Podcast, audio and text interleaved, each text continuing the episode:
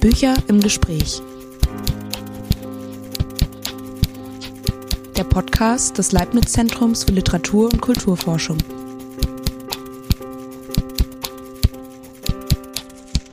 Balam Schalamow begleitet mich tatsächlich jetzt ähm, seit über 30 Jahren. Meine erste Begegnung mit Schalamow ähm, fand Ende der 80er Jahre statt. Das war noch vor der Wende. Äh, ein Freund hatte mir ein, bei Mittelhauwe, einem heute als Kinderbuchverlag, glaube ich, bekannten Verlag, erschienenen Band von 68 oder 69 in die Hand gedrückt, ähm, Artikel 58 von einem gewissen Schalanow. Und als ich dann ähm, 15 Jahre später ähm, die Gelegenheit bekam, Mattes und Seitz ähm, zu übernehmen und als Verleger praktisch Programm zu machen, ähm, erinnerte ich mich an Schalamow, ähm, den ich natürlich nie vergessen hatte in der Zwischenzeit und dachte mir, naja, jetzt habe ich sozusagen ein Gefäß, um, äh, um dieses Werk sozusagen zu lesen, ohne Russisch zu können, äh, lasse ich einfach übersetzen. Ich hatte natürlich gar keine Ahnung, weder von den Mühen, die bevorstehen, noch von den ähm, Finanzierungsschwierigkeiten, die bevorstehen. Und ähm, Berlin ist aber eine wirkliche Wunderkammer von äh, Menschen und von Beziehungen. Und ich erinnere mich, dass Sabine Schulz, ich glaube eine Studentin von dir, die ähm, vermittelte mich dann an Franziska Thun-Hohenstein. Die machte damals den Verlag Diaphanes, den einige von Ihnen auch noch kennen wahrscheinlich, der heute in der Schweiz ist. Und so kamen wir 2004 etwa ähm, ins Gespräch ähm, über Schalamow. Ähm, Franziska hatte dann die grandiose Idee, Gabriele Leupold ähm, sozusagen mit ins Boot zu holen als, ähm, man darf das Wort eigentlich nicht sagen, kongeniale Übersetzerin, aber sozusagen es gibt keine bessere ähm, für dieses Projekt. Und ich bin ihr extrem dankbar, dass sie diese vielen Jahre, also das ist ja jetzt auch wirklich schon fast 20 Jahre, äh, durchgehalten hat und ähm, noch weiter durchhalten wird. Es gibt noch zwei Bände, auf die Sie sich freuen können. Und äh, genau, ich erinnere mich, dass, ähm, und sozusagen diese lange Zeit hat natürlich auch mit dem Verlag zu tun. Und äh, mit Franziska und Gabriele habe ich auch gelernt, praktisch einen Verlag überhaupt zu machen. Ähm, sozusagen die ersten Schritte eigentlich mit äh, Franziska. Wir waren 2005 in Moskau und haben dort äh, die Archive besucht und äh, auch Irina Siratinskaya, die ähm, sozusagen Erbin oder die letzte Lebensgefährtin, Partnerin von äh, Schalamow. Wir sprechen gleich vielleicht noch kurz drüber oder ihr sprecht vielleicht noch kurz drüber. Und dann ähm, haben wir in den letzten 15 Jahren eben tatsächlich acht Bände geschafft. Der umfangreichste äh, ist jetzt erschienen, ein ganz ähm, toller ähm, Korrespondenzband, unglaublich reich und, ähm, und auch eine Biografie, an der Franziska Thun-Hohenstein 10, 15 Jahre geschrieben hat. Also ich, ich kenne sie nur schreibend an der Biografie sozusagen. Und ähm, auch das muss man sozusagen, dieses Durchhaltevermögen, das bewundere ich ungemein. Ah, eines wollte ich noch sagen, genau, Schalamow hat mehr ähm, mehr, mehr Bedeutung für den Verlag, als man so denkt. Äh, mein, mein Vorgänger, das ist ähm, Axel Mattes, der dachte, oder sein Spruch war immer, Walter Benjamin ist der geheime Lektor von Mattes und Seitz und äh, unser geheimer Lektor ist Walam Schalamow. Ein Bild hängt im Verlagsbüro, steht vielmehr und ähm, er verleiht Rückgrat. Ähm, so, schönen Abend.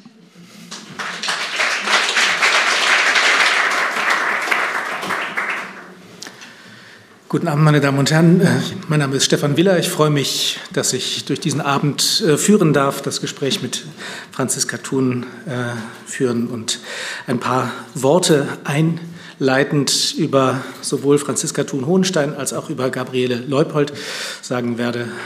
Dann werden wir mit einem Gespräch beginnen, Franziska und ich, und dann werden nach und nach Sie auch Lesungen hören, sowohl aus der Biografie als auch aus dem Briefband, dem neu erschienenen Schalamow-Briefband.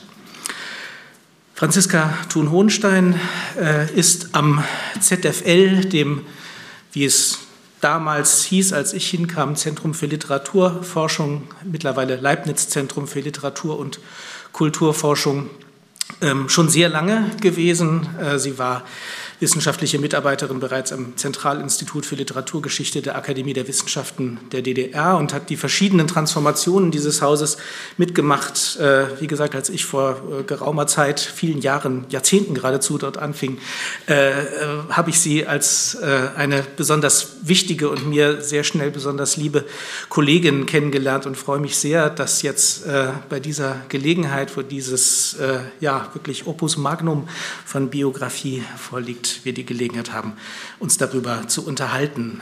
Franziska Thun hat viele ähm, einschlägige Projekte am ZFL geleitet oder in ihnen mitgearbeitet, die es in der einen oder anderen Weise mit ähm, Figurationen äh, des, des Nationalen innerhalb der Sowjetunion, mit postsowjetischen äh, Verhältnissen äh, und Ähnlichem zu tun er hatte auch mit äh, dem Kaukasus ganz speziell, mit Georgien äh, als einem kulturellen Raum, den ich auch über die Projekte, die Franziska Thun geleitet und an denen sie mitgewirkt hat, für mich äh, überhaupt erst kennengelernt habe. Ich nenne ähm, ein paar Bücher, die Franziska Thun vor diesem äh, geschrieben hat, wichtig, glaube ich, schon darauf hinführend auf das Thema, um das es heute Abend eben auch gehen wird.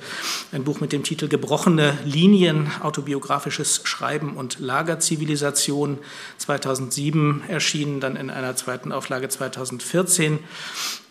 Ähm, und ein weiteres Buch, das Thema Georgien habe ich schon kurz genannt, äh, das sie mit Sal Andronikaschwili und Emsa pardon, Dankeschön, äh, zusammen, das hätte ich besser geübt, ähm, geschrieben hat, Landnahme Georgien, Studien zur kulturellen Semantik. Gabriele Leupold, die uns äh, früher oder später hier auf der Bühne äh, ergänzen wird, ist literarische Übersetzerin, vor allem aus dem Russischen. Sie hat äh, unter anderem Michael Bachtin, Ossip Mandelstam, Boris Pasternak, Andrei Bieli, Andrei Platonov und eben äh, Walam Shalamov übersetzt. Sie wurde für ihre Übersetzungen vielfach ausgezeichnet ähm, mit dem Paul-Celan-Preis, unter anderem mit dem Heinrich-Voss-Preis und dem Hieronymus Ring. Sie ist Mitglied der Deutschen Akademie für Sprache und Dichtung. Beide zusammen, Franziska Thun-Hohenstein und Gabriele Leupold, äh, sind seit äh, 15 Jahren ähm, als Herausgeberin und Übersetzerin der Werke Walam Shalamos hervorgetreten, haben sich aber beide eben schon wesentlich länger damit beschäftigt, bevor diese äh, wichtige Werkausgabe 2007 ihr Erscheinen aufnahm mit den Erzählungen aus Kolimar in mehreren Bänden, mit dem Erinnerungsband Das vierte Vologda, mit dem Antiroman Vishera, den Erinnerungen über die Kolimar und jetzt eben auch äh, jüngst und gerade eben erschienen der Korrespondenzband mit dem schönen äh, Titel Ich kann keine Briefe schreiben. Ähm, Franziska, deine ebenfalls jüngst erschienene Biografie Schalamovs trägt ja nicht den Titel Ich kann keine Biografie schreiben. Äh, sie ist natürlich äh, genau der Beweis, dass es möglich ist, eine Biografie über Schalamow zu schreiben. Sie spricht aber ja auch sehr viel davon, äh, gegen welche Schwierigkeiten und vielleicht ja auch fast Unmöglichkeiten äh, man anschreibt oder mit denen man sich beschäftigt, wenn man eine solche Biografie über diesen Autor ähm, verfasst. Wir werden uns damit, denke ich, ziemlich ausführlich im Gespräch ähm, beschäftigen. Ich möchte aber tatsächlich doch zuerst mal zu diesem Menschen, zu diesem Leben ein bisschen was fragen oder dich vielleicht auch bitten, darüber ähm, uns ein wenig zu erzählen. Worin liegt für dich Walam Schalamos Bedeutung als Schriftsteller, als Figur der sowjetisch-russischen Geschichte. Inwiefern ist das eine exemplarische Biografie oder vielleicht eine ganz einzigartige? Ja, man kann das äh, auf diese Frage kaum in ein, zwei Sätzen antworten, weil es wirklich ein sehr ähm, komplexes und vielschichtiges Thema ist. Walam Shalamov habe ich das erste Mal kennengelernt, seine Erzählungen in den späten 80er Jahren, in den Jahren der Perestroika. Ich habe sie nicht im Samizdat gelesen, also in den informellen Abschriften, sondern erst als erste Erzählungen in Zeitschriften damals noch ähm, in der Sowjetunion erschienen, aber auch nicht komplex sozusagen alle sechs Zyklen der Erzählung aus Corlemar und ich war von dieser Prosa sehr fasziniert, hatte damals aber noch mir nicht vorstellen können, dass ich so intensiv mich mit seinem Leben und Werk beschäftigen werde. Das äh, entwickelte sich äh, aus einer späteren, intensiveren Beschäftigung. Andreas äh, Rötzer ist darauf schon eingegangen. Und ich würde vielleicht so sagen, natürlich ist Schalamows Leben, wenn man das mal jetzt überblickt, vielleicht hat der eine oder andere von Ihnen schon etwas von ihm gelesen und auch mal in Nachworten oder äh, in Rezensionen die Lebensstationen. Es ist ein Leben im 20. Jahrhundert zwischen zwei Extremen. Äh, man kann sagen, in den Fängen des Staates und im Banne der Dichtung. Ähm, geboren, ich will das nur ganz kurz vielleicht ähm, anreißen, die wichtigsten Stationen seines Lebens, geboren 1907 als Sohn eines orthodoxen russischen Priesters im nordrussischen Wologda, eines Priesters, der selber eine sehr eigene Biografie hat, der als orthodoxer Missionar ähm, auf den äh, Aleuten, also auf Alaska in Amerika war und ähm, 1904 zurückkehrte. Er ist der jüngste Sohn, ältere Geschwister mit großem Abstand und fühlte sich in dieser Familie im nordrussischen provinziellen Wologda, einer Stadt, durch die sehr viele Verbannte immer wieder in den Jahrhunderten durchziehen mussten, fühlte er sich immer sehr beengt. Es drängte ihm nach seiner eigenen Darstellung, zu den Quellen sage ich noch was, aus dieser Enge raus. Er wollte nach Moskau. Er wollte, man muss das wissen, weil mit, sieb, mit 1917 war er zehn, als die Februarrevolution war und die Oktoberrevolution. Er erlebte diese Zeit des Umsturzes mit Schrecken und auch mit Begeisterung und Hoffnung und ging als 17-Jähriger nach dem Schulabschluss, ein Jahr nach dem Schulabschluss, nach Moskau und wollte den Himmel stürmen voller Revolutionsideale, voller Hoffnungen auf die Möglichkeit, Geschichte mit eigenen Händen jetzt schnell zu gestalten. Wie er in seiner Erinnerung schreibt, als müsste man nur einen Hebel sozusagen umstellen. Und ähm, gleichzeitig wollte er aber auch den, an den gesellschaftlichen Schlachten teilnehmen. All diese Fakten, über die ich jetzt berichte, wissen wir eigentlich fast nur aus seinen Erinnerungen. Es gibt keine Quellen. Fast alles äh, ist aus dieser Zeit mit ganz wenigen Ausnahmen vernichtet. Schalamow suchte also den Weg zur Bildung. Er musste den Weg über die Produktion gehen. Er konnte dann aber doch die Aufnahmeprüfung an der Fakultät für sowjetisches Recht ablegen, wurde Student äh, der Moskauer Universität. Aber 1926 war das, aber ein Jahr später oder etwas mehr, anderthalb Jahre später, wurde er denunziert als Popensohn und aus der Uni geschmissen. Äh, insofern war dieser Weg ihm dann verschlossen. Und äh, zu dieser Zeit hatte er Kontakt zu der engen, zu der linken ähm, studentischen Opposition, die aber nicht in der Partei Mitglied war, die sogenannte Dritte Kraft und suchte aber gleichzeitig auch äh, Kontakte zur linken Avantgarde, die ihn immer schon fasziniert hat. Das Dichterwort, das sozusagen diesen revolutionären ähm, Aufbau und diesem Himmelssturm vorangeht, um Majakowski, seiner Kultfigur, ähm, deren Lese, dessen Lesungen er in Moskau nicht verpasste. Er bekam Kontakt zu wichtigen Vertretern, darunter Sergei Tretjakov, und wurde sehr schnell enttäuscht. Aus seinen Erinnerungen erfahren wir, er suchte da, wo die wahre Poesie lebt. Sie aber fingen an, ihn zu überzeugen, dass die Dichtkunst eigentlich nicht gebraucht werde, das Dichterwort jetzt. Es geht jetzt um sozusagen politisches Eingreifen.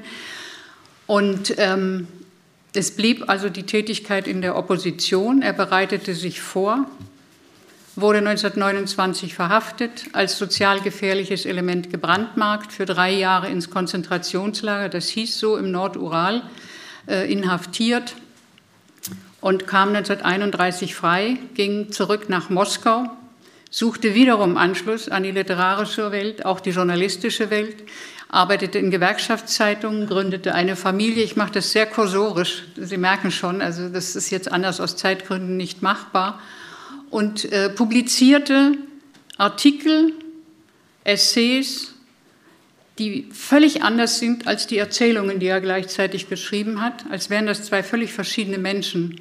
In diesen Artikeln hat man das Gefühl, also die offizielle sozusagen Propagandarhetorik der Stalinzeit äh, zu lesen und kriegt das mit den Erzählungen kaum zusammen. Es war ihm aber nicht äh, beschieden, das Familienglück, auch die Geburt der Tochter, lange zu erleben. Er wurde 37 wieder verhaftet und der trotzkistischen Tätigkeit angeklagt und ähm, deportiert in die fernöstliche Region der Kolim, an der Kolima, wo also dieser ähm, Kältepol der Erde ist und die Häftlinge bis minus 55 Grad gezwungen wurden, unter freiem Himmel zu arbeiten. Also ein Lager, wo es allen, die ankamen, klar war, wir sind zum Sterben hierher gebracht worden. Diese Zeit hat seinem Menschenbild, seiner Sicht auf die Welt buchstäblich den Boden entzogen. Das Durchlebte war für ihn eine Zäsur, hinter die man im Nachdenken über die Abgründe des 20. Jahrhunderts nicht mehr zurück dürfe. Und das ist ein Ausgangspunkt, von dem aus er Maßstäbe veränderte, an literarisches Schreiben setzte und auch an sein eigenes literarisches Schreiben und ein Schreibethos entwickelte, das sozusagen beide Dinge zusammenführt.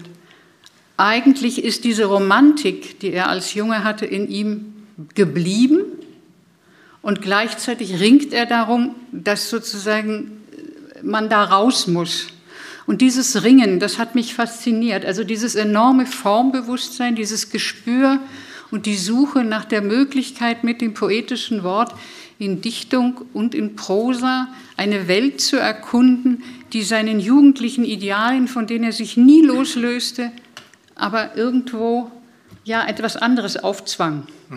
Und deshalb ist er exemplarisch und gleichzeitig irgendwo in vielem aber auch für diese Brüche und die Fragmentarität, dieses Abbrechen von, von Aufbruch auch sehr charakteristisch. Mhm, ja, was die ähm, Lücken, das Diskontinuierliche angeht, was, ähm, wie du es jetzt ja auch dargestellt hast, schon in einer sehr ähm, spezifischen Weise sich hier irgendwie in das Kontinuierliche des Lebens ja doch irgendwie von Tag zu Tag irgendwie ein, was, was dort einbricht, das ähm, repräsentierst du oder damit gehst du um in deiner Biografie auf eine sehr bemerkenswerte ähm, Art und Weise.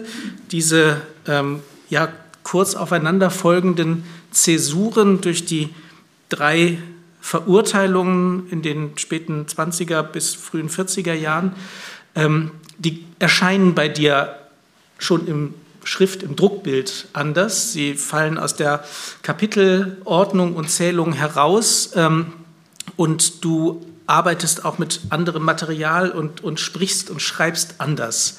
Vielleicht kannst du dazu ein bisschen was äh, sagen, sowohl erläutern, wie es funktioniert, als auch warum äh, du äh, und wie du zu dieser Entscheidung gekommen bist in der biografischen Darstellung. Ähm, ja, also ob es funktioniert, werden die Leserinnen und Leser entscheiden müssen. Das wage ich mir kein Urteil an, maße ich mir kein Urteil an. Aber ähm, Schalamow ist jemand, der äh, auch einen sehr wichtigen Grundsatzessay, äh, eine These in seinem Grundsatzessay über Prosa aufgestellt hat. Wie schreibt man nach der Kolema, nach Auschwitz, äh, nach äh, Hiroshima, aber vor allen Dingen jetzt für ihn nach der Kolema, wie kann man das Durchlebte in Worte fassen? Im Lager agieren in seinen Erzählungen nur Menschen ohne Biografie, ohne Vergangenheit, ohne Zukunft. Es geht darum, das Jetzt, diesen Moment zu überleben oder zu versuchen festzuhalten, obwohl man weiß, wie die Kräfte schwinden. Er hat äh, ein, ein biografisches Schreiben radikal und grundsätzlich abgelehnt. Das ist also eigentlich äh, vorbei. Man kann nicht mehr in der Tradition des europäischen Bildungsromans einen Roman schreiben, wo also der Mensch äh, sozusagen sich selbst verwirklicht und erzogen wird und das also so eine fortschreitende äh, Aufstiegsbewegung ist. Das ist der eine Punkt.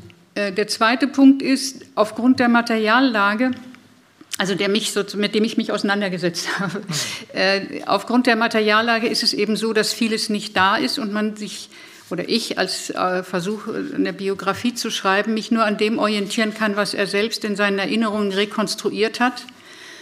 Und ähm, gleichzeitig sozusagen versuche, eine Distanz einzubauen zu dem. Also sozusagen mir auch vorzunehmen, diese Unterbrechungen, dieses heraus, brutal herausgeworfen Sein aus dem Leben und aus dem, der Suche nach dem Zugang zur, zum literarischen Leben, zu literarischen Kreisen, zum Schreiben, zur Veröffentlichung, zum öffentlichen Gespräch mit dem Leser, dem auch irgendwo Rechnung zu tragen und das nicht einzuhegen in einer biografischen Erzählform, die das alles schön chronologisch einbettet. Hm. Dadurch war eine erste methodische Entscheidung sehr früh klar, dass ich also nicht in diese Chronologie äh, die Lagerjahre einfüge. Und um das zu markieren, habe ich dann gesagt, die Verurteilungs-, die Untersuchungsakten, so wie sie vorliegen, fabriziert vom KGB, also NKWD, äh, in einer ganz anderen Sprache gehalten, die füge ich da ein, gebe sie wieder, um zu sehen, wie das gemacht ist. Also wie werden sozusagen verfertigt, in welcher Sprache ähm, werden diese, diese Akten verfertigt. Das ist ein Risiko. Ob es funktioniert, wie gesagt, müssen andere entscheiden. Aber es war für mich klar, ich muss hier unterbrechen. Also das Kapitel Suche nach Anschluss in Moskau über die 20er Jahre endet mit der Verhaftung. Dann kommt sozusagen 1929 erste Verurteilung Wischera und äh, das nächste Kapitel beginnt dann eben erst nach der Rückkehr in Moskau. Ein bisschen anders verhält es sich äh, in der Kalima, weil äh, Schalamow ähm, dort Ende der 40er, 46 einen ähm, Fälscherlehrgang besuchen konnte und das ihm half, etwas bessere Lebensbedingungen zu bekommen und zu überleben. Und insofern ähm, beginnt das Kapitel Auferweckung der Dichtung nach den der Darlegung der Untersuchungsakten von der Verurteilung 37 und 43 damit, wie er an sich das Wunder der Auferweckung der Dichter noch, äh, der Dichtung und des poetischen Wortes sozusagen in sich selbst äh, erlebte, noch im Lager. Hm. Aber es ist also ein Versuch zu markieren, äh, da ist sozusagen etwas, was sich nicht füllen lässt. Da ist ein Bruch, den kann man nur akzeptieren und irgendwo versuchen, äh, sagen wir mal, die chronologische Spur insgesamt in dem Buch für den Leser nicht zu verlieren, aber doch verstehen zu geben, das ist sozusagen nicht eine Sache, wo man reingeht und wieder rausgeht und weitermacht, wo man vorher war. Mhm. Wobei ich genau dazu äh, auch sagen möchte, dass dieser Abschnitt, äh, von dem du jetzt gerade sprichst, über die Auferweckung der Dichtung ähm, durch die, sagen wir mal, ähm, Errettung aus der absoluten äh, Lebensbedrohung und, und, Kältehölle, in die immerhin einigermaßen, also äh, das, das, Überleben etwas längerfristig sichernde äh, Situationen äh, im, im äh, Lagerkrankenhaus, diese, diese Abschnitte für mich zu den eindrucksvollsten der Biografie gehören, mhm. weil tatsächlich diese Art von, von Rettung und, und, und Auferweckung ähm, auch in seiner in, in ihrer äh, Langsamkeit, also wie sozusagen das, das äh, gefrorene Gehirn äh, wieder anfängt zu arbeiten, sehr, sehr eindrücklich äh, geraten sind, finde ich. Ja, du hast jetzt diese ähm, Schwierigkeit ähm, angesprochen, ähm, das Leben eines Autors zu rekonstruieren, doch über weite Strecken aus den Materialien, die er selbst anbietet, in denen aber sowas wie Erinnerung ja äh, extrem äh, problematisch wird. Und äh, damit ist ja auch eine Frage eben der, der, der Zeitlichkeit einer solchen Biografie angesprochen. Äh, man könnte es ja so machen, und es ist ja auch äh, gemacht worden, ähm, dass zu nehmen, die Texte als mehr oder weniger äh, Sammlung von Dokumenten, aus denen man dann aber trotzdem dieses Leben irgendwie so in seiner Nachzeitigkeit rekonstruieren kann. Äh, du machst es um einiges komplizierter, ähm, ist ja auch natürlich die Biografie einer Literaturwissenschaftlerin, von einer Literaturwissenschaftlerin geschrieben, die natürlich die Zeitlichkeit der Texte, also tatsächlich auch die, den Zeitpunkt, in dem bestimmte Texte geschrieben sind, die auf bestimmte Lebensstationen referieren, also irgendwie immer doppelt äh, unterbringt oder adressiert. Ähm, diese Alternative aber, also das Einfachere ähm, und vielleicht auch, könnte man sagen, distanzlosere, wir nehmen das, was da vorliegt, irgendwie so als, äh, als Materialsammlung und destillieren daraus eine irgendwie säuberliche Biografie. Vielleicht könntest du auch noch mal sagen, ähm, ja, inwiefern das für dich nicht in Betracht kam, ist ja ein nicht ganz unübliches äh, Verfahren in, in Biografien, jetzt speziell über Autorinnen und Autoren, das irgendwie so als, als Steinbruch zu nehmen. Ja, da, ja, es ist auch wieder nicht so einfach in einem Satz. Es ist so, dass natürlich ich äh, seit Jahren auch viel, auf vielen Tagungen, also zwischen Moskau und äh, Berlin und äh, unterschiedliche Zugänge auch zu Schalamow erlebe. Und ähm, es entsteht natürlich auch ein Schalamow-Kult, also in unterschiedlichsten Kreisen und sozusagen unterschiedlichsten auch äh, Instrumentalisierungen, auch das äh, muss man sagen, auch politischen in Russland. Ähm, aber äh, methodisch hat mich daran sozusagen fasziniert oder eben auch umgetrieben, wirklich die Frage, ähm, wenn ich jetzt, ich habe viele Jahre jetzt eben mit äh, Gabriele Leupold an der Werkausgabe mitgearbeitet und vielen Archiven äh, versucht, ähm, Entwürfe von Texten mir anzugucken. Ähm, äh, Typoskripte und zusätzliche Texte, die gestrichen worden sind, warum die dann gestrichen worden sind, Gründen der Erzählökonomie, anderen Gründen mit vielen Fragezeichen versehen. Und das ähm, Interessante ist, äh, je mehr man sich auch mit einer Poetik beschäftigt von Schalamow, das ist ja alles autobiografisch grundiert, was er geschrieben hat. Es gibt nichts Schriftliches, bis auf wenige Erzählungen aus den 30er Jahren und den publizierten Artikeln. Alles andere, die Gedichte vor der Karl-Marx-Zeit, also alles vor der Zeit 1951, beziehungsweise den handgeschriebenen ähm, zusammengenähten Heften, diesen Gedichten Ende der 40er Jahre, ab 49 ist verbrannt worden von unterschiedlichsten Familienangehörigen. Die Archive sind nicht da. Wir haben nichts. Das heißt, wir haben eigentlich fast bis auf ganz wenige Dokumente nur diese Texte. Ich komme, wenn ich über die Poetik schreibe, um dieses autobiografische auch gar nicht herum. Also es ist miteinander verknüpft. Du kannst es also schlecht auseinander dividieren. Und dann reizt natürlich zu sagen, ja, warum? Wie spricht er über sich? Welche literarischen Traditionen, Muster, Mythen, Selbstbilder. Wie funktioniert das? Mit welchen Verfahren macht er das? Und äh, das war sehr erhellend, weil sich zum Beispiel mir vorher nicht so klar gezeigt hat wie bei der Arbeit dann ähm, schon im Schreiben ähm, vom ersten Kapitel an, dass er, wenn er über seine Jugend spricht, seinem Selbstbild den literarischen Mythos des russischen Untergrundmenschen aus dem 19. Jahrhundert zugrunde legt. Und folglich, wenn in seiner Erinnerung an die 20er Jahre schreibt, an seine studentische Jugend, ist in den Entwürfen vieles drin, was er später alles tilgt. Nichts Privates. Er ist also gestählt und bereitet sich auf Verbannung und Gefängnis vor, wie es für einen russischen Intelligenzherangehörigen auch gehört. Und alles ist revolutionären, dem revolutionären Kampf für die Freiheit des Volkes unterstellt. Das persönliche Glück zählt nichts.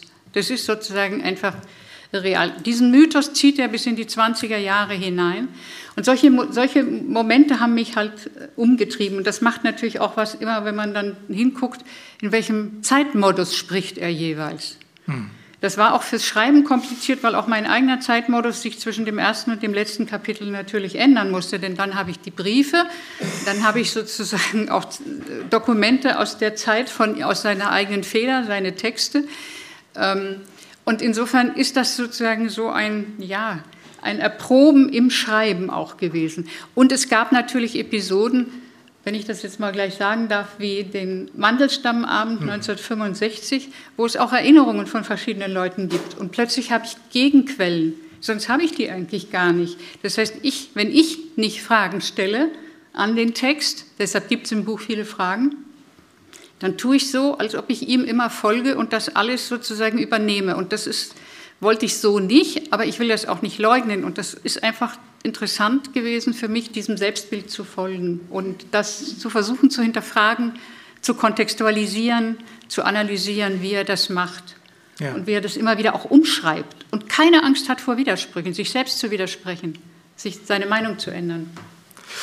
Das ist, glaube ich, jetzt wirklich eine sehr gute Gelegenheit, mal ein Stück aus der Biografie von dir vorgelesen zu hören, nämlich genau an dieser Stelle, die du jetzt eben angesprochen hast, der Mandelstammabend. Du wirst es äh, ein wenig kontextualisieren und jetzt auch den Platz wechseln äh, und vom Pult aus lesen. Ähm, zwei oder drei kleine Vorbemerkungen. Äh, Schalamow war äh, selbst, maß dieser Episode einen, in seinem Leben sehr großen Wert bei. Die erwähnte Erzählung Sherry Brandy aus dem ersten Zyklus der Erzählungen aus Kalema handelt vom Hungertod eines anonymen Dichters in einem Durchgangslager im fernen Osten bei Vladivostok. Die Übersetzung des Gedichts von Ossip Mandelstam, aus dem einige Verse vorkommen werden, ist von Ralf Dudley. Die Episode trug sich Ende der sogenannten Tauwetterzeit zu, jener zaghaften Entstalinisierung, äh, die mit dem im Herbst 1964 erfolgten Sturz äh, von Khrushchev zunehmend abgewirkt wurde. Hinter den Kulissen tobte zu dieser Zeit ein sehr heftiger Kampf um die Publikation von Texten ermordeter oder verfemter Autoren, oft auch schon um die Nennung ihrer Namen. In dieser Situation kam es einer kleinen Sensation gleich, dass am 13. Mai 1965 in der Fakultät für Mechanik und Mathematik der Moskauer staatlichen Lomonossow-Universität ein Gedenkabend für Ossip Mandelstam stattfand. Es lohnt, ausführlicher auf diesen Abend einzugehen, weil es der einzige öffentliche Auftritt Schalamows vor einem größeren Publikum bleiben sollte und seine Lesung den unbestrittenen Höhepunkt der Veranstaltung bildete. Angeregt durch die Lockerung der Tauwetterjahre hatte Valentin Gefter, Student im dritten Studienjahr, Sohn des bekannten Historikers Michael Gefter, gemeinsam mit anderen Studenten im Herbst 1964 einen Club interessanter Begegnungen ins Leben gerufen. Der Club sollte in der Universität Treffen mit Dichtern und Schriftstellern organisieren. Der Gedenkabend für Ossip Mandelstam bildete den Auftakt. Weitere Abende folgten. Einzig der 1967 geplante Abend mit Solzhenitsyn wurde verboten. Gefter gewann Ilja Ehrenburg als Moderator und stimmte mit ihm die Teilnehmerliste ab. Der Person Ehrenburgs kam eine Schlüsselrolle zu. Ehrenburg war offiziell anerkannt. Seine Erinnerungen, Menschen, Jahre, Leben waren in aller Munde. Viele, vor allem jüngere Menschen, erfuhren erstmals etwas über einige der aus der russischen Literatur verbannten Dichter und Schriftsteller. Im zweiten 1961 publizierten Buch zitierte er erstmals unveröffentlichte späte Gedichte aus Mandelstams Voronischer Heften von 1935 bis 1937. Es war die erste Publikation von Gedichten Mandelstams seit Ende der 20er Jahre. Ehrenburgs Autorität half den Studenten. Die Parteiorganisation der Fakultät genehmigte den Abend, obwohl Ehrenburgs Haltung insgesamt auf Vorbehalte stieß. Bis der Abend am 13. Mai im Hauptgebäude der Universität stattfinden konnte, mussten die Organisatoren weitere Hindernisse überwinden. Gefter zufolge habe der KGB bis zuletzt vergeblich versucht, Fehlinformationen über den genauen Zeitpunkt zu streuen, um die Teilnehmerzahl zu verringern oder die Veranstaltung gar platzen zu lassen. Der Abend war zwar genehmigt, wurde aber argwöhnisch überwacht. Außerhalb der Universität verbreitete sich die Nachricht von einem Mandelstammabend vor allem unter Eingeweihten. Es war eine schmale Gratwanderung zwischen legal und informell. Teilnehmer wie Gäste wurden unten im Hauptgebäude von Studenten in Empfang genommen und in kleinen Gruppen zum Hörsaal im 16. Stock geleitet. Der Hörsaal war brechend voll. Dem Freund Jakov Grodzinski berichtete Schalamow am 17. Mai, im Hörsaal mit etwa 500 Plätzen waren 600 Personen. Du bekamst keine Luft. Nadjezhda Mandelstam blieb für die meisten zunächst unerkannt. Im Publikum saßen vor allem Studenten, Dozenten, Professoren sowie Intellektuelle aus dem engeren Umfeld der Organisatoren und Nadjezhda Mandelstams. Darunter der eng mit ihr befreundete Dramatiker Alexander Gladkov, die Philologen Simon Markisch, Sohn des unter Stalin ermordeten jüdischen Dichters Peretz Markisch, und Eliasar Milizinski, später ein renommierter Folklore- und Mythenforscher. Lev Kopilevs Ehefrau Raisa Arlova, die Lektorin Julia Zhivova, eine enge Freundin Anna Achmatowas, der Dichter Nikolai Panchenko und seine Ehefrau Varvara Shklovskaya-Kordi, Tochter des Philologen Viktor Shklovsky. Auch Schalamows Ehefrau Olga Nikludova und ihr Sohn Sergei Nikludow waren anwesend. Ehrenburg eröffnete den Abend. Dass der Abend in der Universität stattfand, wertete er als hoffnungsvolles Zeichen für eine lebendige Liebe zur Dichtung. Die russische Poesie der 20er und 30er Jahre, sagte Ehrenburg, ist ohne Mandelstamm nicht zu verstehen. Seine Dichtung sei vom frühen Gedichtband Der Stein über Tristia immer eigenständiger geworden, bis zu den Voroneger Heften, in denen sein poetisches Werk den Höhepunkt erreichte. Die Gedichte in den drei Heften, Zitat, erschütterten nicht nur durch ihre originelle poetische Kraft, sondern auch durch ihre Weisheit. Ehrenburg zeigte dem Auditorium das Aprilheft der in Alma-Ata erscheinenden Zeitschrift Prastor Weite mit einigen dieser Gedichte. Er las Mandelstams Gedicht für den pochenden Mut einer künftigen Zeit von 31, in dem sich der Dichter dem Wolfshund Jahrhundert entgegenstellt und sein lyrisches Ich fast prophetisch sagen lässt. Denn ich bin nicht von wölfischem Blut und das macht, wer mir gleichkommt, nur der bringt mich um. Alles in diesem Gedicht ist die Wahrheit, sagt Ehrenburg. Ihn, den Menschen, brachten zwar jene um, die ihm nicht gleichkamen, Zitat, aber die Dichtung hat den Menschen überlebt. Sie ist für die Wolfshunde nicht zu fassen. Jetzt kehrt sie zurück. Zum Abschluss bekräftigte er seine Hoffnung, den längst vorbereiteten Band mit Gedichten von Mandelstam schon bald in den Händen zu halten, selbst wenn man noch vier oder fünf Jahre warten müsste. Aus Gefters Sicht hatte Ehrenburg ein Gespür für den Grad zwischen Erlaubtem und Verbotenem. Die Dramaturgie des Abends sah abwechselnd Vorträge und Gedichtlesungen vor. Als erster verlas der Literaturkritiker Nikolai Tschukowski seinen bereits in der Zeitschrift Moskwa publizierten Artikel über Mandelstamm. Schalamows Kommentar gegenüber dem Freund fiel knapp aus. Ein schablonenhafter Artikel.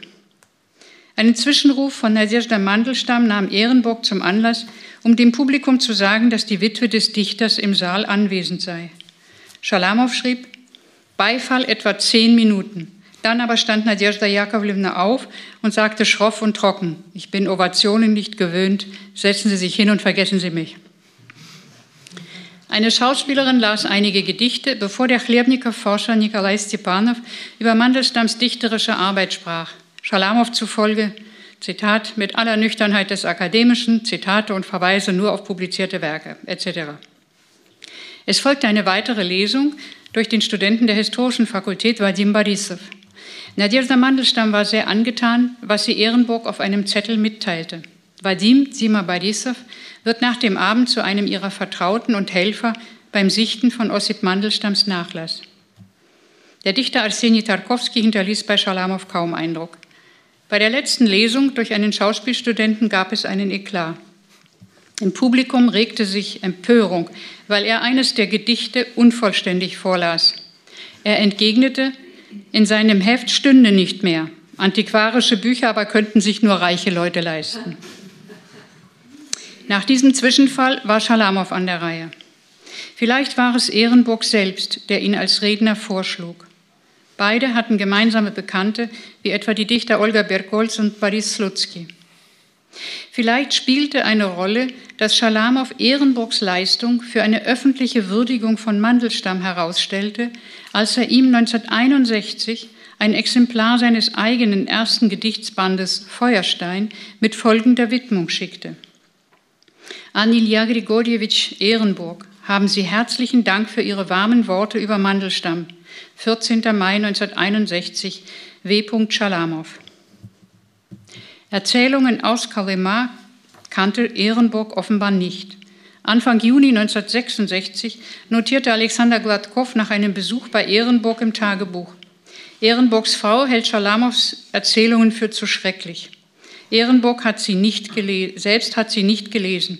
Für die beste Prosa, Zitat in diesem Genre, hält er die Erinnerung von Aksionova, das heißt Jewgenia Ginsburg. Viele empfanden Schalamows Auftritt als emotionalen Höhepunkt des Abends.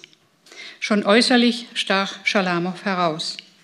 Henrietta Adler entwirft in ihrer Mitschrift ein eindrucksvolles Porträt. Zitat: Blass, mit glühenden Augen, erinnert an den Protopopen Abakum, die Bewegungen unkoordiniert, die Arme bewegen sich ständig unabhängig vom Körper. Er spricht hervorragend, frei, zum Zerreißen gespannt, Gleich wird er zusammenbrechen und stürzen. Wer Schalamows Auftritt erlebte, verweist auf seine in Gestik und Mimik sichtbare enorme emotionale Anspannung, die in einem eigenartigen Kontrast stand zu seiner klaren Art zu sprechen und zu lesen. Raisa Arlova, die neben Nadezhda Mandelstam saß, erinnert sich, Zitat, wir sahen einen ausgezehrten Menschen, krampfhaft zuckende Arme, tief eingefallene Augen, das Bild eines Toten verband sich in unserer Wahrnehmung unwillkürlich mit dem Anblick des Lesenden. Einleitend strich Schalamow die Standfestigkeit Mandelstams und der anderen Dichter des Akmeismus heraus, ihre Abkehr von symbolistischer Mystik und ihre prinzipielle Verwurzelung im Irdischen. Er nannte Namen anderer Akmeisten, nicht nur den von Anna Achmatova, sondern auch die Namen der tabuisierten Dichter Nikolai Gumilev, 1921 erschossen, und Wladimir Narbut, 1938 in einem Lager an der Kolyma erschossen. Für Schalamow war es ein Gebot der Stunde, endlich die herausragende poetische Leistung Mandelstams für die russische Dichtung des 20. Jahrhunderts anzuerkennen. Zitat: Es geht um die Auferweckung Mandelstams. Mandelstam ist nie gestorben. Es geht nicht darum, dass die Zeit allen nach und nach ihre wahren Plätze zuweist. Ereignisse, Ideen und Menschen finden ihre wahre Größenordnung. Uns ist schon lange klar, dass die russische Lyrik des 20. Jahrhunderts nicht ohne eine Reihe von Namen auskommt, unter denen Ossip Mandelstam einen Ehrenplatz einnimmt. Zvetajewa nannte Mandelstam den ersten Dichter des Jahrhunderts, und wir können diese Worte nur wiederholen. Es geht nicht darum, dass Mandelstam dem breiten Leser, den er ohne Gutenbergs Druckerpresse erreicht hat, notwendig und wichtig erscheint. Man sagt, Mandelstam sei ein weltfremder Dichter, seine Gedichte für wenige Liebhaber zu intellektuell und Mandelstam habe sich mit diesem Bücherschild vor dem Leben abgestimmt. Aber erstens ist das kein Bücherschild, sondern das Schild der Kultur, das Schild Puschkins. Und zweitens ist das kein Schutzschild, sondern ein Schwert, denn Mandelstam war nie in der Defensive. Emotionalität, Überzeugungskraft und die poetische Leidenschaft eines Polemikers sind in jedem seiner Gedichte. Leidenschaftlich verteidigte Schalamow den, die Kraft des poetischen Wortes. Zitat: Wir glauben an Gedichte nicht nur als an etwas Veredelndes, nicht nur als die Heranführung an etwas Besseres, Erhabeneres, sondern als eine Kraft, die uns den Willen zum Widerstand gegen das Böse gibt. Abschließend würdigte er Nadjezhda Mandelstam als eigenständige Figur in der Literatur. Und noch etwas. Wir sprechen schon lange ernsthaft über Mandelstam. All das von mir heute Gesagte, das ist ein Tausendstel, ein Millionstel dessen, was gesagt werden muss und gesagt wird über Ossip Emiljewitsch Mandelstam. All das bezieht sich gleichermaßen auch auf Nadjezhda Jakovlevna Mandelstam. Es gibt Zeiten, da haben es die Lebenden schwerer als die Toten. Nadjezhda Jakovlevna ist nicht nur die Hüterin der Gedichte und Vermächtnisse Mandelstams, sondern auch eine eigenständige, markante Figur in unserem gesellschaftlichen Leben, in unserer Literatur, in der Geschichte unserer Dichtung. Das ist auch eine wichtige Wahrheit, die die Teilnehmer unseres Abends wissen sollen. Jetzt lese ich die Erzählung Sherry Brandy. Die Erzählung wurde 1954 geschrieben. Als ich sie schrieb, wusste ich nicht, dass alle Mandelstamm sowieso kennen. Vielleicht würde ich diese Erzählung jetzt anders schreiben. Die Wirkung der Lesung war überwältigend. Nicht wenige Zuhörer waren regelrecht schockiert. Noch während der Lesung übermittelte ein Parteifunktionär Ehrenburg einen Zettel mit der Aufforderung, die Lesung zu unterbinden aber dieser steckte ihn bloß in die Jackentasche. Gefter erinnert sich, dass die Gesichter eines Teils derer, die in der ersten Reihe saßen, bleich waren. Zitat, entweder aus Angst um die mechanisch-mathematische Fakultät und um sich selbst oder aus Ablehnung des Gehörten, das mit einem Strich ihren Frieden mit dem eigenen Gewissen und mit der Sowjetmacht annullierte. Für ihn selbst und seinesgleichen, so Gefter, aber konnte man kaum stärker und tragischer zum Ausdruck bringen, was die Menschen des Jahres 1965 mit dem Schicksal Mandelstamms und des gesamten Landes verbanden. Im Fahrstuhl fragte Ehrenburg ihren vorwurfsvoll, warum er ihn nicht gewarnt habe, was Schalamow lesen werde. Offenbar sprengte das Gehörte den Rahmen des Zugelassenen. Danke.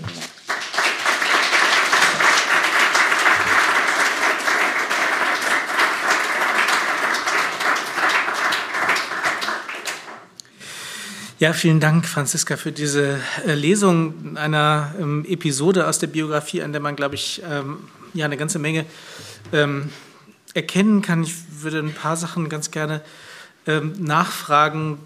Besonders prägnant, denke ich, die Formulierung, die äh, du ja von Schalamow aus dieser Rede, äh, aus diesem Vortrag zitierst. Es geht um die Auferweckung Mandelstamms. Du hast äh, den Begriff Auferweckung vorhin ja schon an anderer Stelle ähm, lokalisiert in deiner Biografie, also die Auferweckung der Dichtung in dem Moment, äh, wo die unmittelbarste Todesdrohung abgewendet werden kann.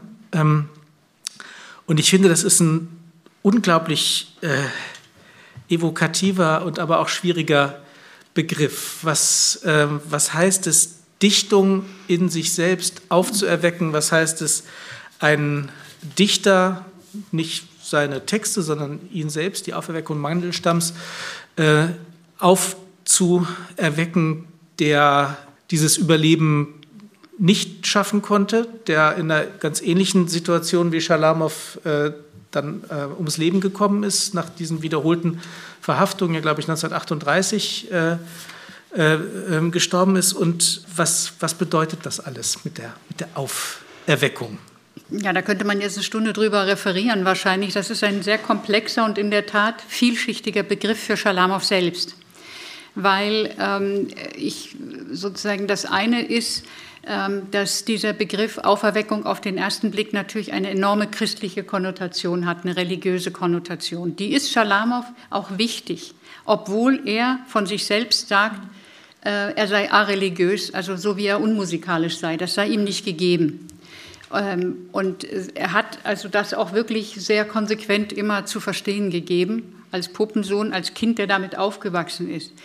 Aber äh, in all seinen Gedichten, fast, also in sehr, sehr vielen Gedichten, auch in den Prosatexten, spielt sozusagen diese innere Dimension der, äh, der, der Zwiesprache oder des Suche sozusagen nach einer ähm, Bindung an etwas, was das eigene Ich übersteigt, eine sehr große Rolle. Und er schöpft aus dem Fundus dessen, was er von Kindheit sozusagen kennt. Und das, äh, da ist die ganze Frage der religiösen Motivik eine der ganz zentralen. Hm. Es ist auch in dem Zusammenhang wirklich so, dass das ein widerspruchsvoller Begriff in dem Gebrauch von Schalamow selbst bleibt. Und ähm, es gibt noch einen weiteren Punkt, der vielleicht an dieser Stelle auch ganz zentral zu nennen ist. Ähm, Schalamow hat immer betont, dass es in den Erzählungen aus Kalimar eigentlich bei allem Schrecklichen, was drinsteht, was der Mensch ja eigentlich gar nicht hören soll, ähm, trotzdem muss er das wissen und es steckt eigentlich nichts in diesen Erzählungen drin, was nicht den Sieg des Guten über das Böse bedeuten würde. Das fasst er an sozusagen die Möglichkeit des Sprechens darüber, sozusagen das Wiederauferwecken, also der Umschlagpunkt vom Leben in Tod, die Auflösung des Menschen im Lager, dem steht entgegen der Sieg des lebendigen Lebens, in dem ich die Fähigkeit habe, das in poetische Worte zu fassen, was ich durchlebt habe. Und damit, so wie das äh, ein Kollege von mir, Saal Andronika Schwili, mal formuliert hat, die Erinnerung der Toten eigentlich sozusagen zu schreiben. Mhm. Und es ist äh, sozusagen, er spricht im Grunde, das sagt er aus, ich habe eigentlich nicht das Recht für jemanden zu sprechen, außer für mich, aber vielleicht auch in, in Worte zu fassen und damit, da, da, ringt er sozusagen sein Leben lang damit rum. Und das ist dieses Auferwecken. Und dann kommt häufig noch das lebendige Leben dazu.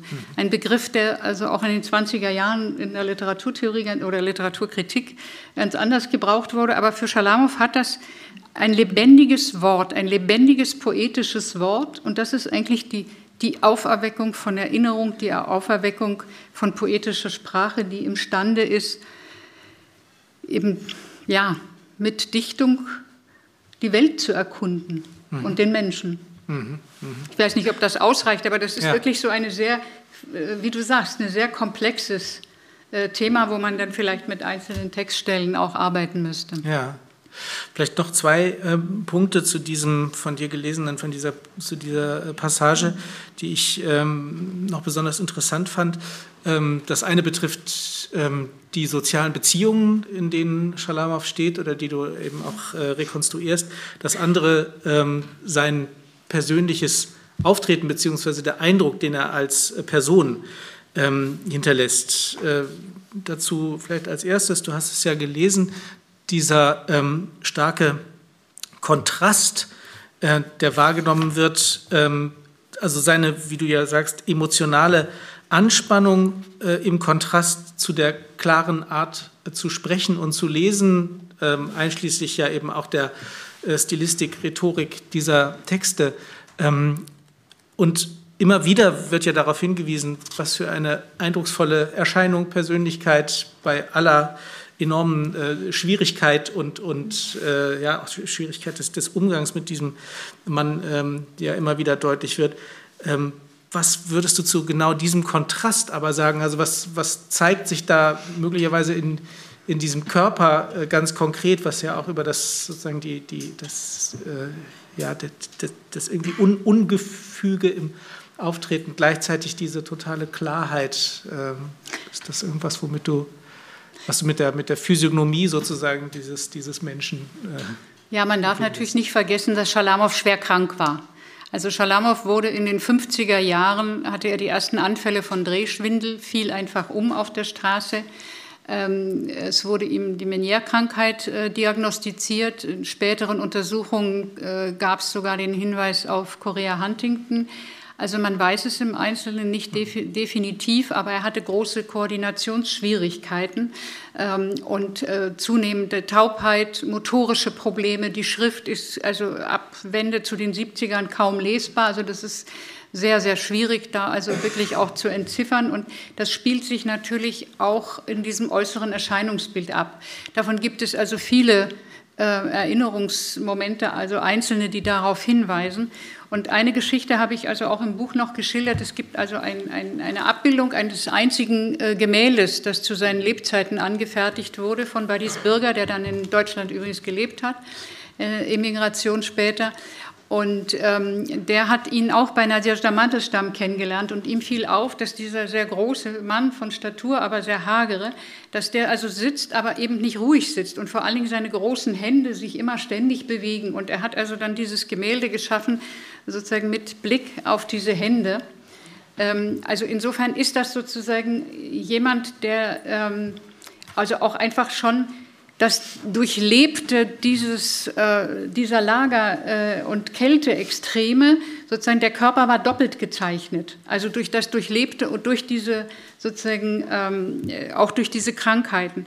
Und ähm, wer Schalamow lesen hört, es gibt ja Audioaufzeichnungen, wo er Gedichte und ähm, auch Erzählungen liest, da liest er mit einer ganz gleichmäßigen, ruhigen äh, Stimme. Also es ist wirklich so, wie er seinen Schreibvorgang auch beschreibt, als äh, zurückgezogen äh, und herausschreiend Erzählungen sozusagen in der Einsamkeit, um das praktisch sich selbst diese Spannung dann aber eben so zu verdichten, dass, dass lakonische, knappe, präzise Sätze kamen. Und hm. dieser Widerspruch, den hat also hier die, äh, haben die Beobachter auch eingefangen. Ja. Zu diesem anderen Punkt, den ich äh, noch angesprochen habe, vielleicht nur ganz kurz auch als, ähm, ähm, ja, um, um etwas noch zu, zu betonen, was, glaube ich, für diese Biografie auch charakteristisch ist. Ähm, die, äh, der Umfang, in dem du tatsächlich äh, Leben, äh, Soziales äh, rekonstruierst, auch immer wieder ähm, den Zoom sozusagen erweiterst und dann mhm. wieder eng fokussierst auch ähm, ähm, ja, die, das, das Eintreffen Schalamows, des jungen Schalamow in Moskau mit so einem äh, Städtebild äh, versiehst. Also auch da finde ich, ist das einfach ein äh, sehr schön ähm, ähm, immer wieder anschauliches und in, in, seinem, in seinem Tempo und Vorgehen auch überhaupt nicht gleichförmiges Buch, äh, das einen aber eben immer wieder äh, ja, auch nah in solche ähm, in solche Zusammenhänge führt. Ich denke, wir machen so weiter, dass Gabriele Leupold äh, jetzt aus dem Briefband etwas vorliest, äh, denn wir haben ja noch ein bisschen was vor, möchten auch über die Frage der Poetik in diesem Ganzen hier noch sprechen. Und, äh, vielleicht sage ich nur ja. an der Stelle noch einen Satz. Es ist wirklich ein, eine unglaublich glückliche Koinzidenz, dass wir diese beiden Bände gleichzeitig sozusagen erarbeitet haben, weil das, was du ansprachst mit sozialem Umfeld, hier wurden ja jetzt gerade auch in der Lesung eine Reihe Namen genannt.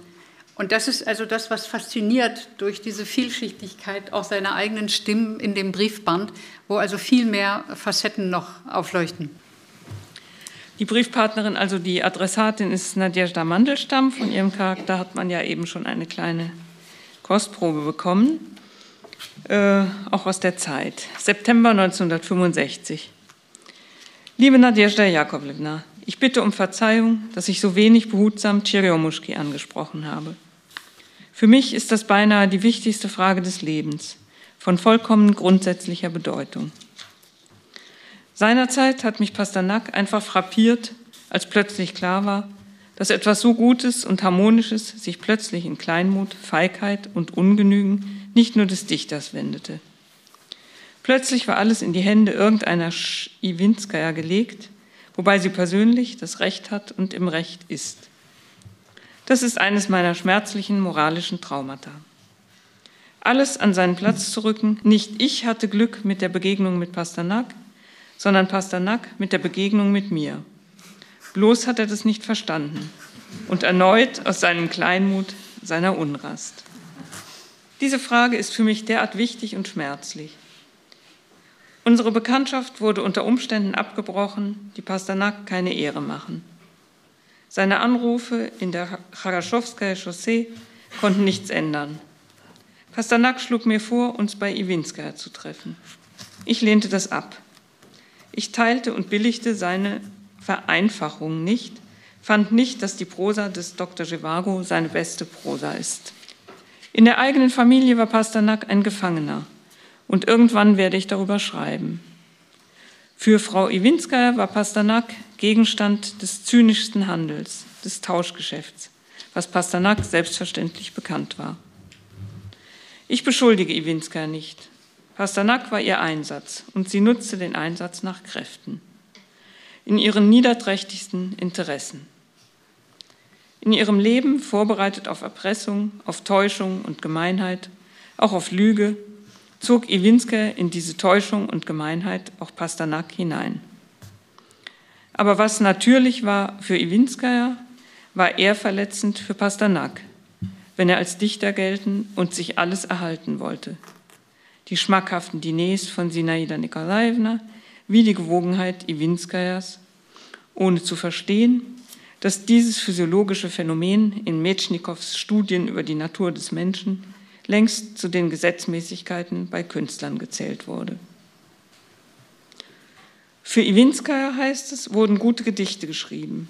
So reden Leute, die die Natur des Schaffens nicht verstehen. Die Gedichte wären sowieso geschrieben worden, selbst wenn Iwinskaya und Sinaida Nikolaevna die Plätze getauscht hätten.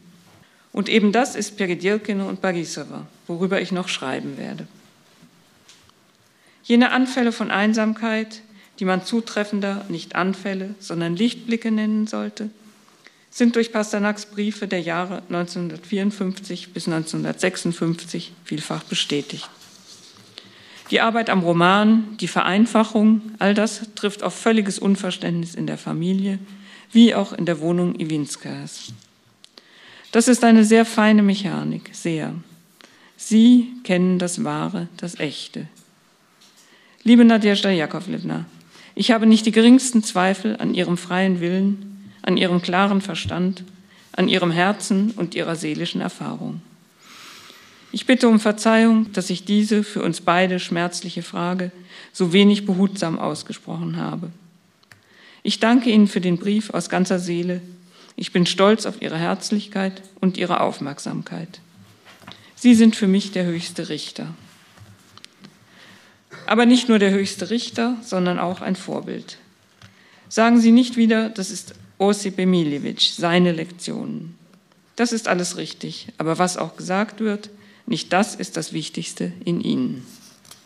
Ein früherer Brief, der Adressat ist Arkadi Sacharowitsch Dabrawolski, ein ehemaliger Mithäftling Schalamows an der Kolyma, ein Drehbuchautor, wurde auch 1937 verhaftet und er arbeitete mit Schalamow im zentralen Lagerkrankenhaus am linken Ufer des Kolyma-Flusses in Debin.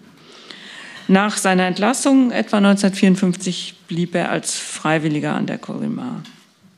23. Januar 1955, Turkmen. Lieber Arkadi Sacharowitsch, heute habe ich Ihr Telegramm erhalten und wie Sie sehen, antworte ich sofort, ohne mich auf Arbeit oder Unpässlichkeit zu berufen. Ich habe, als ich im Norden war, Menschen immer energisch verurteilt, die nach ihrer Abreise nicht schrieben und so versuchten, die Verbindung zur Vergangenheit, zum Schrecklichen, in den kleinen Dingen zu kappen und nicht begriffen, dass der Mensch an diese Vergangenheit auf Leben und Tod gebunden ist und es keine Menschen gibt oder sie sind keine Menschen, die der Macht des Eises entkommen wären. Und das ist auch nicht nötig. Auch dort haben wir etwas, worauf wir stolz sein können, und auch dort haben wir etwas zu wollen. Der Bruch mit der Vergangenheit bedeutet den Bruch mit sich selbst, mit dem Charakter, der seinerzeit unter Testbedingungen gestellt war unter denen er sich vollständig zeigen konnte, in all seiner Schwäche oder Kraft. All das ist meine alte, beständige Einstellung. Die Schwierigkeiten sind gewaltig, die moralischen Barrieren hoch. Sie können sich an die entsprechenden Qualen Vera Figners erinnern, nach der Entlassung aus Schlüsselburg. Dabei könnte man denken, ist das Leben in Schlüsselburg im Vergleich zum Norden ein Kinderspiel. Ich erinnere Sie auch daran, dass Tschechow mehrmals schrieb, sein gesamtes Leben sei zweigeteilt. Der eine Teil liegt vor der Reise nach Sachalin und der andere danach, als er schon außerstande war, eine einzige humoristische Erzählung zu schreiben. Wenn mir früher vor der Reise, schreibt er, die Kreuzersonate als ein Ereignis erschien, so erscheint sie mir heute nichtig und abgeschmackt. Das also, was für Tschechow drei, insgesamt nur drei Monate der Beobachtungen bedeuteten. Ich wiederhole, seelisch ist es schwer, sehr schwer. Ich verstehe Kalembet und Miller und noch einige jener Leute, die sich ein Jahr nach der Rückkehr in die Reihen der Reinen das Leben nahmen. Auf dem Schriftstellerkongress war ich nicht. Man hätte natürlich Anstrengungen unternehmen und des Anblicks der sogenannten Schriftsteller für würdig befunden werden können. Aber schon die Vorbereitungsarbeit für den Kongress, von der Sie wahrscheinlich aus der Literaturna Gazeta eine Vorstellung bekommen haben, hat ja gezeigt, dass es auf dem Kongress überhaupt keine eigentlichen Themen geben wird. Denn die Frage des positiven Helden ist kein Thema für einen Schriftstellerkongress. Etwas barsch, aber ziemlich vernünftig war der Angriff Scholochows auf Simonov. Und mir besonders angenehm, denn ich halte Simonov für unbegabt in jeder seiner Hypostasen. Den Vortrag über die Dichtung hielt Samet Wurgun. Du lieber Gott, du lieber Gott.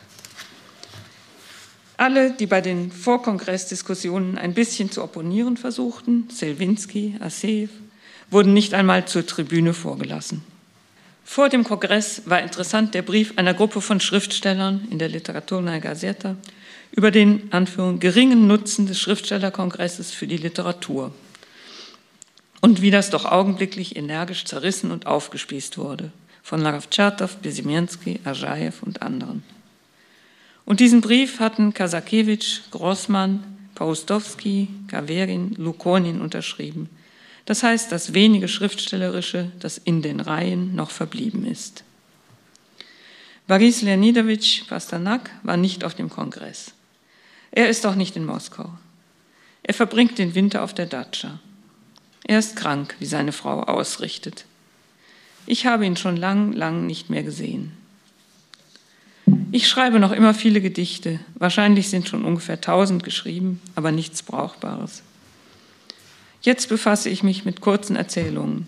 Ich habe lange keine geschrieben und bin aus der Übung, habe aber doch ein Dutzend zusammengebracht. Natürlich nicht, um sie an irgendeine Zeitschrift zu schicken, sondern so, für mich. Im Norden hatte ich die letzten Jahre die heimliche Hoffnung, wir beide würden wenn das Schicksal gnädig ist, gemeinsam ein gutes Buch schreiben, keine Memoiren, sondern so etwas frei erfundenes, worin uns die persönliche Erfahrung, die Fähigkeit gäbe, die Menschen besser zu zeigen und uns das Recht gäbe, über Menschen zu urteilen. In vielen Punkten stimmen wir überein, die Gründe der Nichtübereinstimmung verstehen wir. Für einen allein ist es sehr schwer, verstehen Sie? Das Gedächtnis wie auch das Gefühl wird schwächer, löst sich auf. Jetzt holt man viele zurück, vergibt ihnen, kokettiert sogar damit. Ich schicke Ihnen eins von den gestrigen, noch unkorrigierten Gedichten, bloß damit Sie meine jetzige Stimmung verstehen. Verzeihen Sie den zusammenhanglosen Brief. Fragen Sie, ich werde pünktlich und gern antworten. Ein Gruß an Ihre Frau. W. Mit einem Mal im Arbeitsalltag fand ich dort das Gesuchte nicht und meine Taiga wurde ernstlich mir Gegenstand der Nostalgie. Dort fiel mir leicht, sie zu vermessen, die heiklen Klippen meines Seins. Dort überragte ich ja selber das mächtigste Basaltgestein. Wo sich der Mensch im Eis gefangen, im furienhaften Sturmgeheul, mit seinen steif gefrorenen Armen standhaft an den Polarkreis krallt. Dort reckten himmelwärts die Arme, die toten Freunde, die vereint mit mir durchlebten alle Qualen, bis auf die Wirren unseres Seins. Wo schließlich Männertränen flossen, trübe und demütig und still, wo ich aus Lebensabfall formte zuletzt auch mein Gedicht.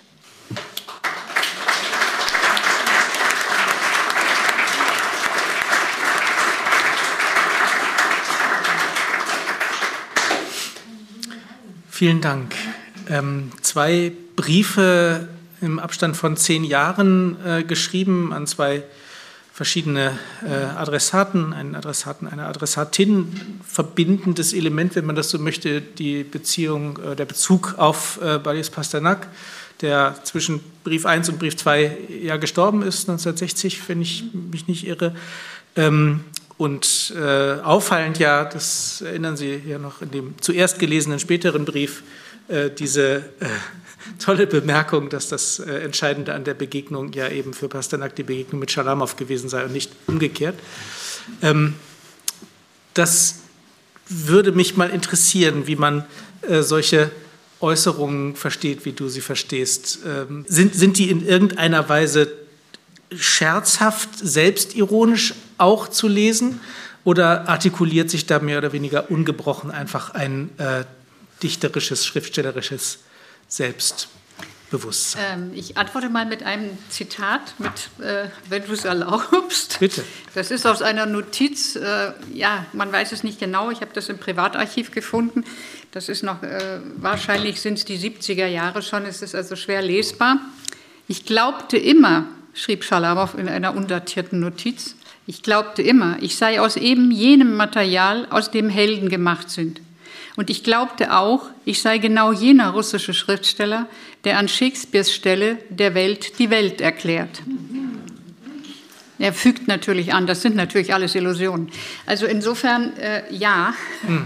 es steckt eine Selbstironie schon drin, aber es ist auch vieles sehr ernst gemeint weil er hat keinen Kontakt zu seinem Leser, keine öffentliche äh, Kommunikation und sozusagen vieles, was er schreibt, oszilliert so zwischen ähm, Autosuggestion, sozusagen notwendiger Selbstbestätigung, aber eben auch so ein Spiel mit durchaus also solchen ironischen Momenten. Hm.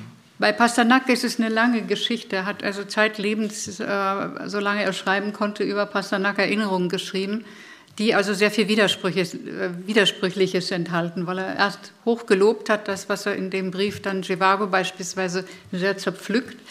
Und er hat also eine herrliche äh, Szene, wie er selber von Pasternak eingeladen ist, auf seiner Dacia in Peridelkina bei Moskau, wo er gelebt hat und hat dort also lesen dürfen und beschreibt diese Szenerie und das ist also pure Ironie, wie die alle sozusagen dort äh, auftreten und äh, wie dieses ganze Haus funktioniert.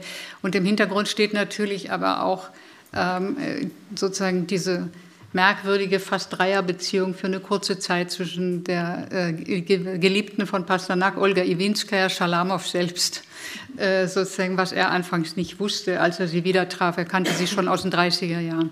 Und das sind alles Sachen, die also jetzt sozusagen da bei Pasternak auch eine Rolle spielen. Aber ich denke, es ist schon ein sehr großes sozusagen Selbstgeltungsbedürfnis, ja. das er in alle seine Selbstbilder sozusagen mit hineinlegt. Mhm. Bei dieser Formulierung, ich äh, glaubte, ich sei aus dem Material und so weiter, ähm, klingt natürlich dann, also inwiefern es anklingt, aber zweite Passage aus diesen gelesenen Briefen, die ja eine Menge äh, enthalten, aber die jetzt auch nochmal besonders nachklingt, das Ende eben des zuletzt gelesenen früheren Briefs mit dem äh, Gedicht, das dann mitgeschickt wird, ähm, von den äh, vielen, vielen, äh, wie heißt es, Tausenden, ähm, tausend, ungefähr tausend, pardon, Gedichten, ähm, eines mitgeschickt, das ja äh, stark poetologisch äh, ist oder jedenfalls endet, ja, ähm, wo ich aus Lebensabfall formte zuletzt auch mein Gedicht. Also inwiefern man aus Abfall ein Gedicht formen kann, inwiefern überhaupt der Bezug mit dem äh, äh Mitgefangenen, auch der Rückbezug auf das, was da gewesen ist, also auch diese, diese Absage an das Vergessenwollen, also man kommt aus dieser Kälte sozusagen nicht mehr, nicht mehr heraus, also der, der Macht des Eises darf man nicht ent, entkommen wollen. Die Frage, die ich stellen wollte, vielleicht so ein bisschen allgemeiner auch nochmal auf dein Buch bezogen, das ja einen mehrstelligen Titel hat, Das Leben schreiben, Warlam Schalamow, Biografie und Poetik.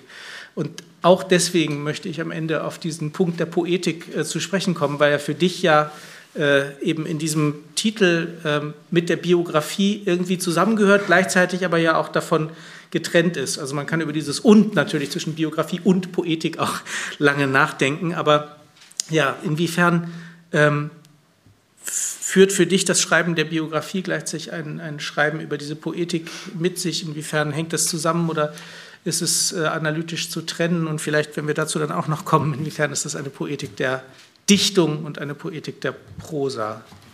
Ähm, ja, Aber, Stefan, das, ist, äh, das reicht für die nächste Stunde. Ja, na gut, die haben wir leider nicht. ähm, also, äh, ich würde mal anfangen mit diesen letzten Versen. Äh, mit dem Lebensabfall, aus dem Gedichte entstehen. Also ähm, auch da kann man natürlich sehr, sehr viel äh, theoretisieren, jetzt literaturwissenschaftlich, das will ich jetzt nicht machen. Aber für Schalamow ist es ganz wichtig, und er ist im Übrigen nicht der Einzige, das hat also auch Anna Achmatova und andere äh, russische Dichter haben das sozusagen in anderer Weise, dieses Motiv in ihren Gedichten drin. Ähm, und zwar ähm, ist er der grundsätzlichen Auffassung, dass die poetische, also die Dichtung, gebundene Sprache ist eine universale Sprache. Man kann über alles dichten. Das, die Dichtung ist im Prinzip die, die unmittelbare, wem sozusagen das, sage ich jetzt mal, gegeben ist, das Talent, äh, denn der nimmt sozusagen die Welt mit allen Sinneseindrücken auf. Und sozusagen, das ist seine, seine Theorie oder seine Vorstellung von Dichtung und reagiert unmittelbar äh, eben in gebundener äh, Sprache, in rhythmisierter Sprache. Da sind wir schon bei dieser Poetikfrage. Rhythmus in Prosa, Rhythmus in Lyrik. Für Lyrik kommt bei Schalamow ganz zentral hinzu, dass der Reim, die, das klassische Metrum, eine ganz zentrale Funktion hat. Und es gibt vielleicht einen, einen, eine Verszeile aus einem äh, Gedicht, das noch im Lager entstanden ist, das er später nicht aufgenommen hat. Äh, auch wie gesagt, alle Übersetzungen verdanke ich Gabriele Leupold. da schreibt er auch mal mit Blick auf so einen selbstherapeutischen Moment, zumindest lese ich das heraus, äh, die Verse, der Seele alte Verstörung ins Gatter der Reime gefügt. Er wendet sich gegen den Verlibre, den kennt er, er liebt die russische Moderne. Äh, aber sozusagen er selber braucht vielleicht auch aus diesem Grund sozusagen dieses, diskutiert äh, diesen Reim und er diskutiert mit Passanak über den Reim, auch über den sozusagen ähm, den unreinen Reim, also den Assonanz. Genau. Und diese äh, sozusagen diese Grundfrage ist ähm, auch, sag mal, wenn man seine Prosa liest, merkt man, und das merkt man zum Glück auch sehr gut in der deutschen Übersetzung, wie rhythmisiert das ist und dass er sich geschult hat an der russischen Moderne, an Andrei Berli, an einem sozusagen auch vielen Arbeiten mit, mit Alliterationen, mit Wiederholungen, mit sozusagen Klangmustern. Und dieses Einüben in Klangmuster, das kannst du an jedem Gegenstand machen und eben je, auch an jedem Abfall, mhm. an, jedem, an jedem sozusagen, was auf dich einströmt. Aber dazu muss dein Gehirn arbeiten und deshalb ist sozusagen die Frage, dass der ausgezehrte Häftling erstmal überhaupt wieder plötzlich anfängt, Gedichte, fremde Gedichte sozusagen, oder ein Wort tauft auf. Wer von Ihnen mal die Erzählung Sentenz gelesen hat, vielleicht, die den zweiten Band Linkes Ufer beschließt, wo sozusagen ein sozusagen, er beschreibt eine Figur, die sicher autobiografischen äh, grundiert ist, auch eine, ein, ein völlig fremdes Wort in dieser Welt auftaucht, Sentenz. Und diese Irritation, dass es andere Wörter gibt als die auf Ganovensprache oder Gaunersprache reduzierte, hm. äh, sehr enge Wortwahl, und dieses sozusagen allmähliche dann die Möglichkeit, das Einüben wieder in diesen attischen Nächten in der Erzählung, was du vorhin angesprochen hast, im Lagerkrankenhaus, wo sie andere Verse anderer Dichter der Moderne rezitieren, sich einander rezitieren und er sie auch aufschreibt für einen sozusagen anderen äh, dort offensichtlich. Äh, ich habe das leider noch nicht original gesehen, aber das gibt es wohl, das Heft.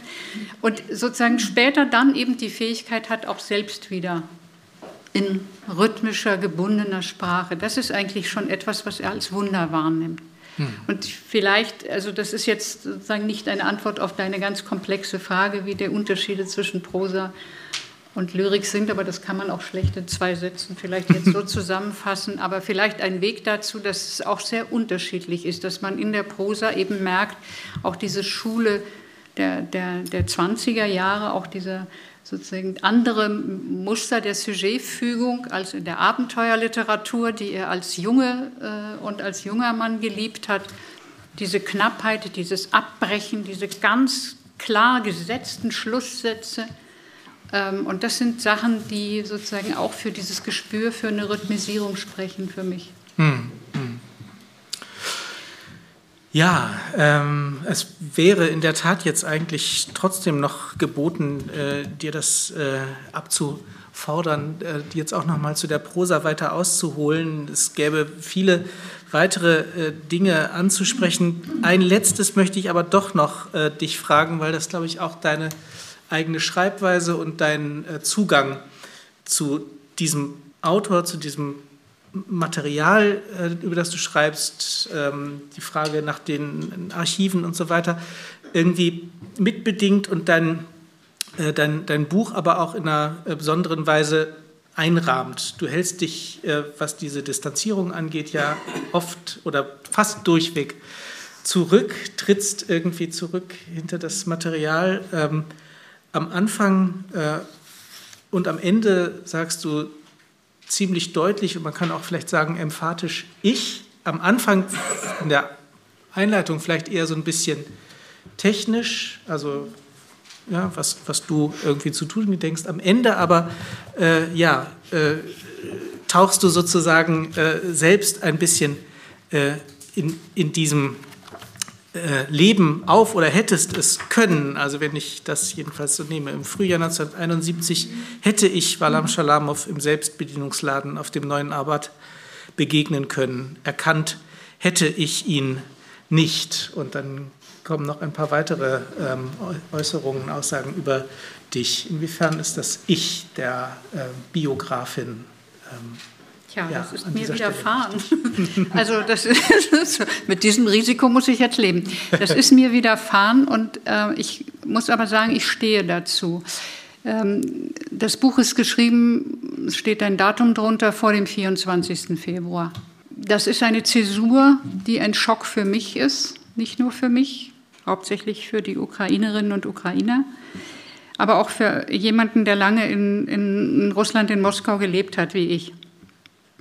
Und ähm, es ist sozusagen eine fortwährende Auseinandersetzung und ein Nachdenken und heute ganz viel, am Anfang viel beim Andreas Rötzer, das Wort Rückgrat. In diesen mehr als 15, fast 20 Jahren, in denen ich mich mit Schalamow beschäftige, habe ich durch Schalamow sehr viel gelernt, mich mit meiner eigenen romantischen Verblendung auseinanderzusetzen und habe an Rückgrat sozusagen vielleicht auch hoffentlich zumindest in gewisser Weise gewonnen.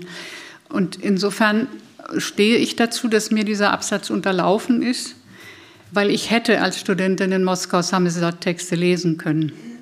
Ich war aber nicht in diesen Kreisen und äh, habe das auch nicht gesucht.